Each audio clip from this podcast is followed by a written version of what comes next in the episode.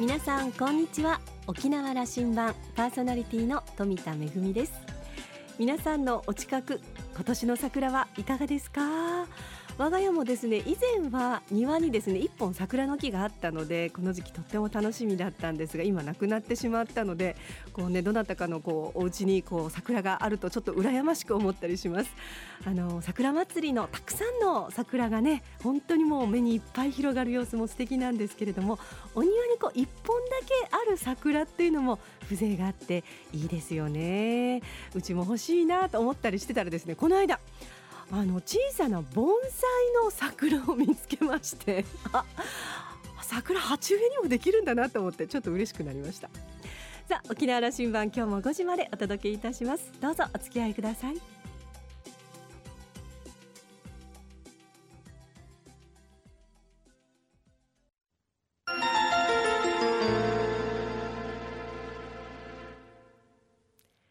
那覇空港のどこかにあると噂のコーラルラウンジ。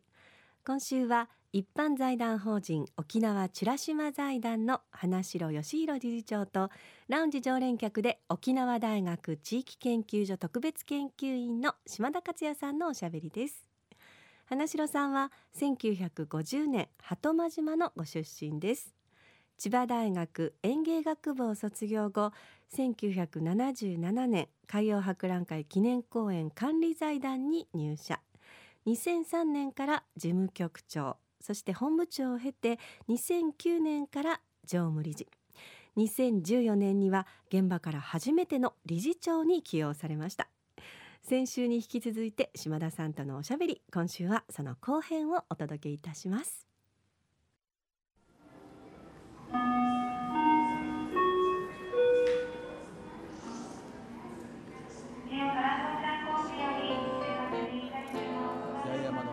だんだんなってきました、八重山竹富の、はい、あのこれも2年前ですか、うん、竹富町竹富商工会それから琉球大学、はい、それから財団と、ええ、あの連携協定も結ばれて今の取り組みなさってるわけです、ね、そうですそうです。これからの展開の展望を、ええ、それと同時にですね、うん、我々あの、まあ、連携を結んだということは、まあ、最終的には地域の人のためにあの島のためにあのどういった貢献ができるかということであるわけですけれども今医療もての調査はこれは当然今ああの先ほど話した、はいもうやっぱり資源として考えた場合にはやっぱり植物のイベント利をまず先にやると。でそこの中からどういう植物があるかね、これはこういうふうに使えるよ。こういうふうに改良できるよというようなことがまだ今後展開があると思うんですね。であと一つはあの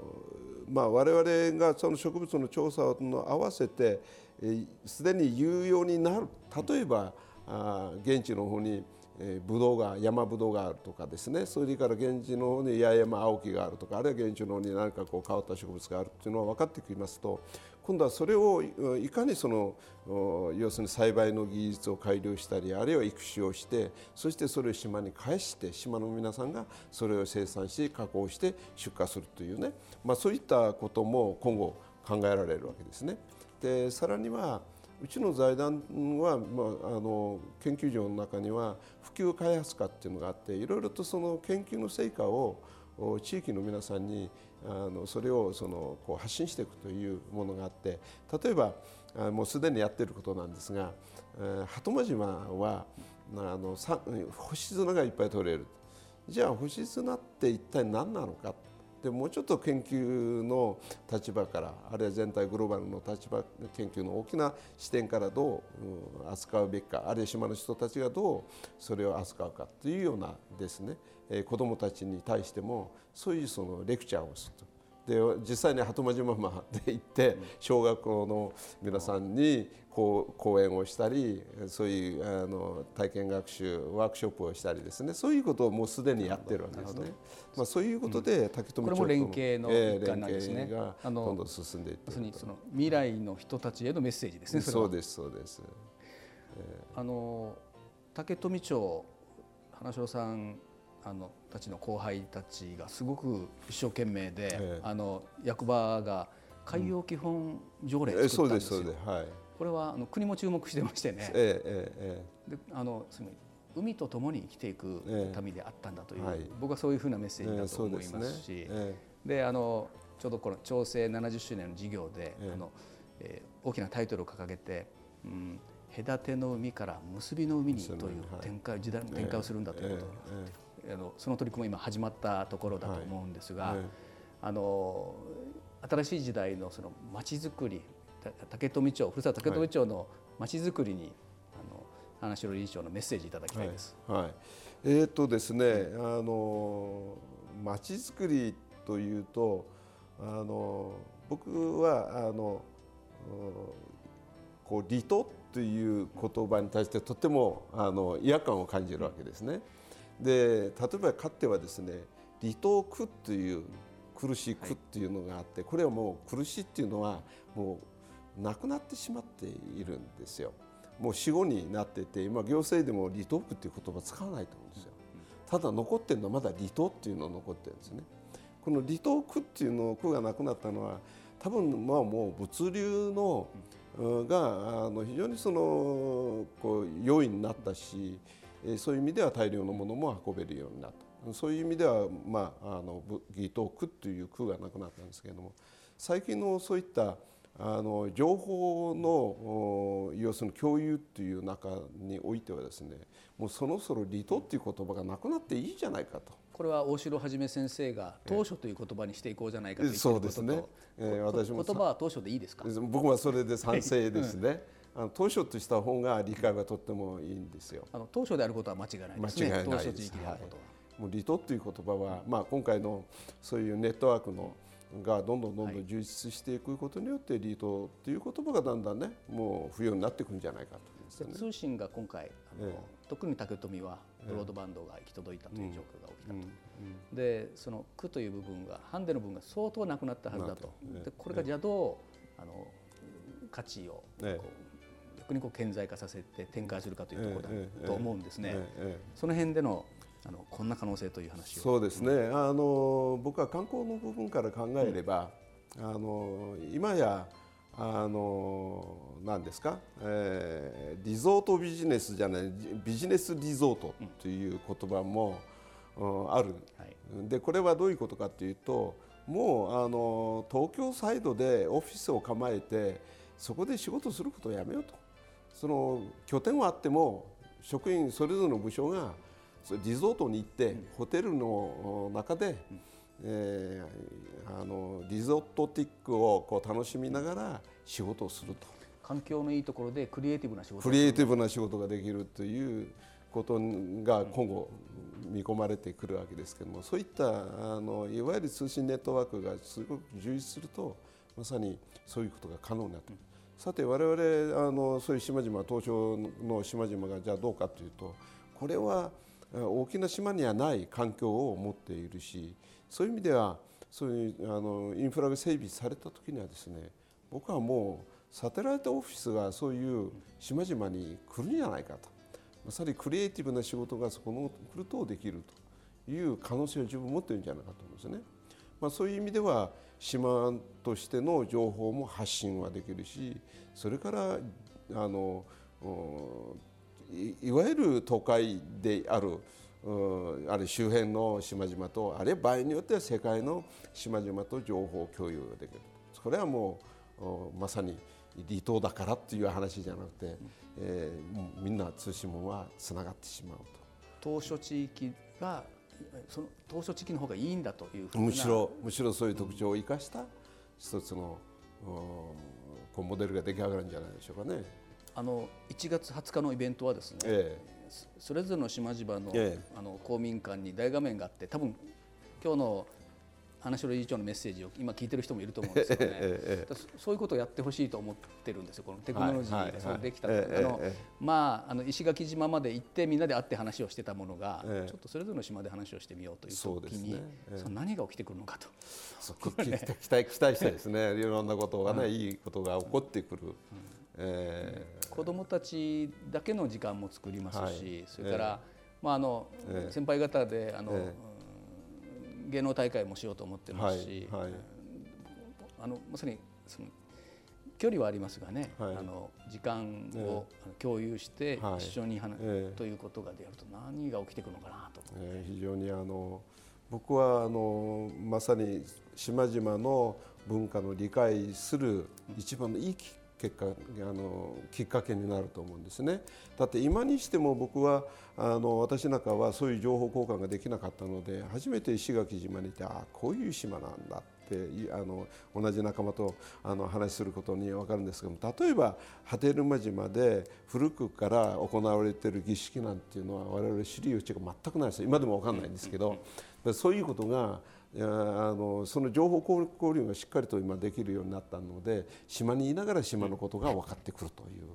非常に重要だと思うんですよね。大きな意味があると思うんですよね。企画した方としても、えー、あの、えーえーと、当日はあの島には渡れないということをお伺いしておりますが、はい、あの主催イベントがあって、えー、あのどうぞその今の期待をですね、えー、ちょっとメッセージとして、えー、カメラに入れていただけませんか、そうですねあの、まあ、先ほど言ったように、まあ、離島っていう言葉もなくなってくるだろうしあのむしろ僕はあの島にこそたあの宝があると思ってるんですね。で、えー、あのビギンの歌の中にも「四万十の宝」っていうのはまさに僕はねこの歌の中に隠されていることは、えー、みなあの島の皆さんがそれぞれ島の良さをどう見つけるかというのが大事だと思ってるんですね。でこれ見つけるかっていうのは私の専門から言うと周辺の資源をどう気づくか良さを気づくということが大事なのでもうあの島にはいっぱい宝が私から見ればあるのでぜひですね、えー、気づいてほしいそして、えー、今やあのどこにいても情報が共有できるので、えー、まさに、えー、島は島中の宝であります。頑張ってやってください。ここまでで一回もらであのまた続けますけど、はい。えーあのそれでねあの島の資源っていうのは見方いっぱいあるんですけれども例えばあの島がどういう位置にあるか例えば周辺にどういう例えば外国に対してもそうだけどもどういう位置のところに島があるかっていうのもでそれから過去においてはどういう交流を外国とやっていたかっていうその歴史的なあのことも含めてこれも一つの資源なんですね。でここに住んでいる人も資源なんですよ。でそれはそこからすたあの巣立っていた人も資源として考えれば、うん、あの逆に鳩間島から言えば僕たちも資源として活用してほしいんですけどそういう資源人も資源で人っていうことは歴史を文化を抱えているからその歴史文化も一つの人として考えたらそれも資源なわけですね。それから風がどう吹くかどうあるいは周辺のサンゴ礁がどういう形になっているか波がどう来るかということのかもしれないそれから昔からあの使われてきた島の中の土地条件、え、それからあのこう地形条件とかそういうものも資源として考える。うん、で場合によってはあの水ここにある水それからあの海周辺の海魚それから森にある動物植物これ見るとみんな資源です。でさらに生活をして廃棄する廃棄物もこれも資源としてそうするとですね島中がみんな資源なんです。だから東証環境のあるところっていうのは海を隔てているからここで完結することが非常に大事なんですよ。物を起こそうとしたら外から物を持ってくるんじゃなくて自分たちの周辺にあるものをどう活用するかどういう要性があることに対して気づくかっていうのが大事なので。そうするとあとは情必要なものは情報もなんですよ。あの花城さん飛行機の時間になってきましたので、最後の質問にしますが、あの私イベントすぐイベントをしたくなるもんですから、これあの日本、まあ、戦後、うん、えー、と70年代あの60年代の東京オリンピック、はい、そして大阪の万博をする、はい、で我が沖縄の1975年の海洋博、うん、世界海洋博をした、うん、えー、そしてあの2020年はもう一回東京でオリンピックをすると、2025年は大阪でまた国際万博をすると、うん、やっぱまたその次は我々沖縄で海洋に対する万博を世界に向けてやろうやという話をし始めましょうよ。あそうですね、うん、でこの時は沖縄本島じゃなくて、うん、まさにあの竹富町の東証環境の中にあるものを拠点としてそこでやるといいかもしれませんね。世界海洋海洋博覧会。博覧会。を、えー、ああのいいお話を最後に聞きました。ね、これこれ発信にしたいと思います。えー、そうですね。えー、ぜひあの東証環境を、うん、しっかりと我々はあのなんですかね保全育成をしていかないといけないというふうに思っていますのでそのことがあ日本全体世界全体に貢献できるものの一つだというふうに思っています2030年頃でどうでしょう、ね、えーそうですか。これから準備始め 準備始めて、えー、あの、ね、まさに今お話今日話したことが、えー、あの集約的に世界に発信できると、えー、まあ、まあ、世界もそれは関心持つはず、時代になってるはずですので。そうですね。あのアクアポリスっていうのは、あの1970年のアクアポリあの海洋博覧会っていうのは、はい、海にその望ましい未来というなかなかでまさにそのテあのテクノロジーをどうこう海と関わらせていくかっていうことだったんですけどまさに次の海洋博覧会は海洋という大きな海っていうまさに海のいわゆる当初っていうんですかね。そこを中心としたあテクノロジーじゃなくてむしろその我々が自然体でどう海を守っていけるか海とどう生きていくかっていうですね。そうです、ええ、そこをテーマにすると面白い博覧会ができるんじゃないかあと10年準備できると思うので、えー、ぜひ、はい、ありがとうございました最後にすごい話題が飛び出しましたね。あの本当に2030年頃に海洋博できるといいなとこう夢が広がりますけれどもお話の中にも登場しました先日竹富町で行われました海洋シンポジウム。私もね司会で携わることができましたけれどももう大成功でした。石垣島竹富島西表島黒島鳩間島波照間島小浜島の、えー、7と8会場インターネット回線を利用して情報を共有しまして、えー、大画面を通してのパネルディスカッションですとかそれからからクイズ大会が行われまして本当に盛り上がりました。あの花城理事長もそうですし以前番組にご登場いただきました琉球大学の大城はじめ先生もですねもう離島という言葉を使うのやめましょうと当初という言葉を使いましょうというお話でしたけれどもあの本当に夢が膨らみます。海洋博。今度は沖縄本島ではなくてこの島嶼地域沖縄の海をね結びそして世界と結ぶような海洋博できるといいなと思いました。今週のコーラルラウンジ先週に続いてお届けいたしました一般財団法人沖縄美ら島財団の花城義弘理事長とラウンジ常連客で沖縄大学地域研究所特別研究員の島田克也さんとのおしゃべりでした。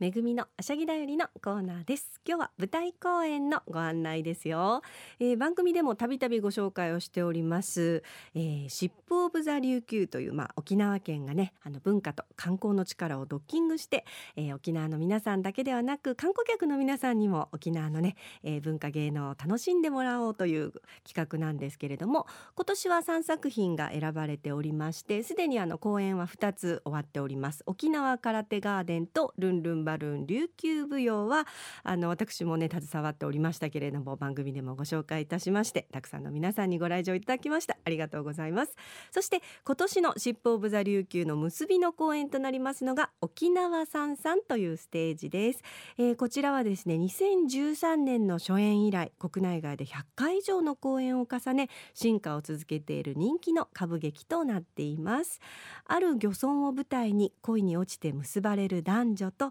2人を支える村の人々の暮らしを描いた心温まる物語です。琉球舞踊をベースにした優雅で繊細な演技と時にダイナミックな踊りが何気ない日常に潜む喜びを際立たせ鮮やかな伝統衣装やバイオリン三振パーカッションの調べが沖縄で生きる誇りを高らかに表現いたします、えー、今度の水曜日から日曜日まで13日から17日までの公演となっております、えー、会場はですねあの前半のえ、作品と会場変わりますのでご注意ください、えー、会場はパレット市民劇場となっております、えー、チケットは大人の方2500円。高校生以下は2000円となっております。詳しくはですねシップオブザ琉球のオフィシャルウェブサイトがありますので、えこちらでご覧になってください。いよいよシップオブザ琉球今年度の、え最終作品となります。沖縄三々の公演、え今度の水曜日からの公演となっております。ぜひお出かけください。めぐみのあしゃぎだよりのコーナーでした。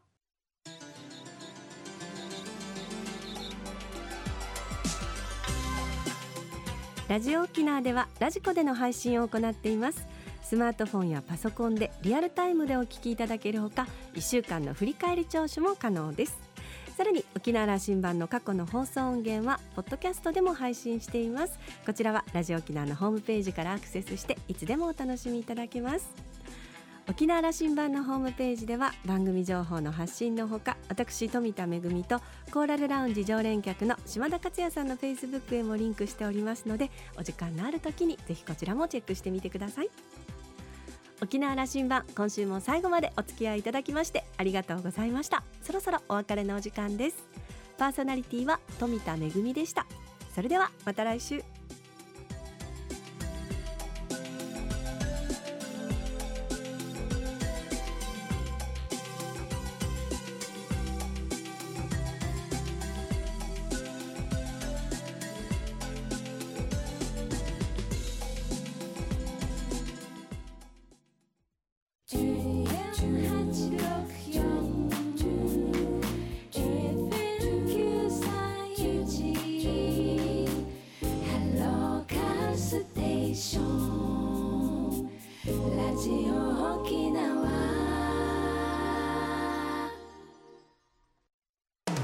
大好評!マックスグループが送る特選中古車フェア in 浦添メイクマン本店。マックスグループが総力を挙げて愛車探しをお手伝い。特別低金利消費用込み込み価格。